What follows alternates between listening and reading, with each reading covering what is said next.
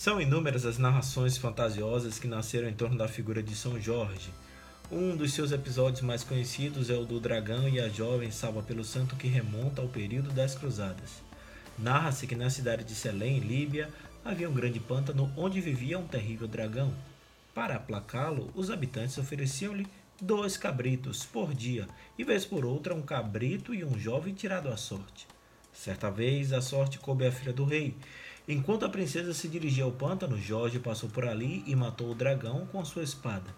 Este gesto tornou-se símbolo da fé que triunfa sobre o mal. Eu sou Fábio Cristiano e o Santo do Dia, hoje, 23 de abril, fala um pouco sobre a vida de São Jorge. Sejam bem-vindos.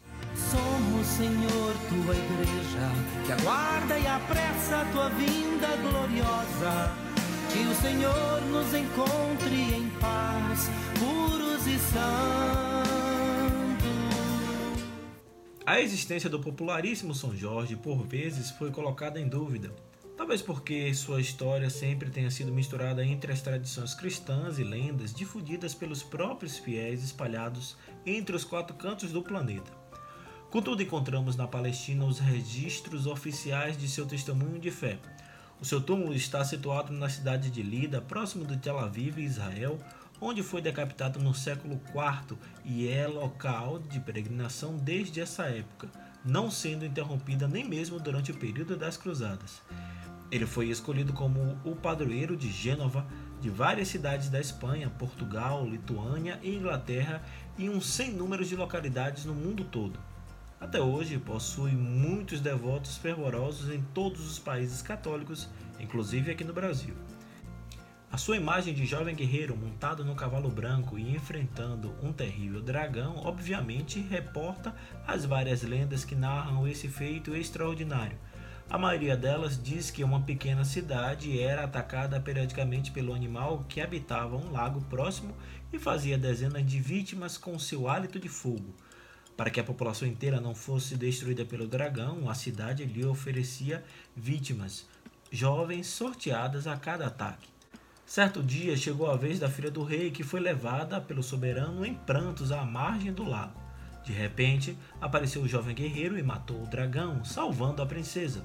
Ou melhor, não o matou, mas o transformou em dócil cordeirinho que foi levado pela jovem numa corrente para dentro da cidade. Ali, o valoroso herói informou que vinha da Capadócia, chamava-se Jorge e acabara com o mal em nome de Jesus Cristo, levando a comunidade inteira à conversão.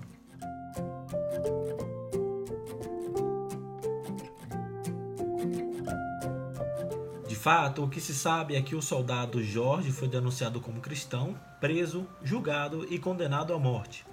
Entretanto, o momento do martírio também é cercado de muitas tradições. Conta a voz popular que ele foi cruelmente torturado, mas não sentiu dor. Foi então enterrado vivo, mas nada sofreu.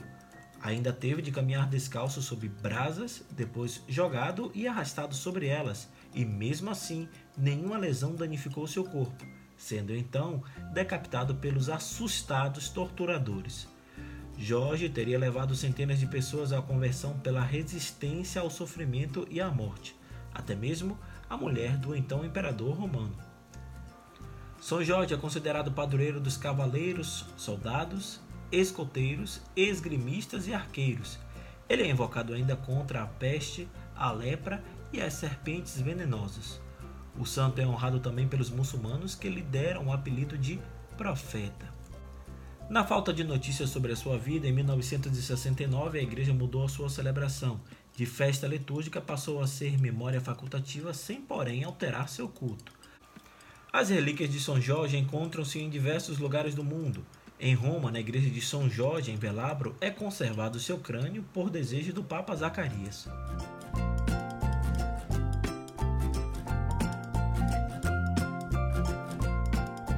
Como acontece com outros santos envolvidos por lendas, poder-se-ia concluir que também a função histórica de São Jorge é recordar ao mundo uma única ideia fundamental: que o bem, com o passar do tempo, vence sempre o mal.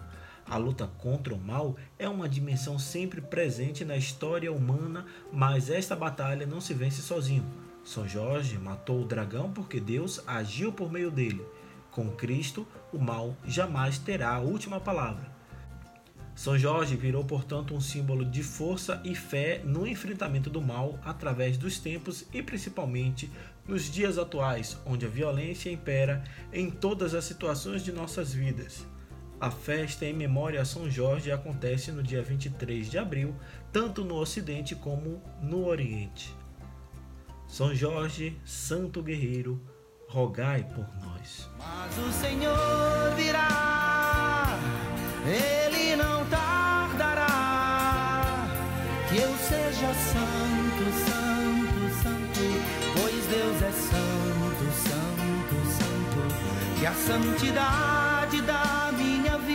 vida prece o Senhor e Ele logo virá.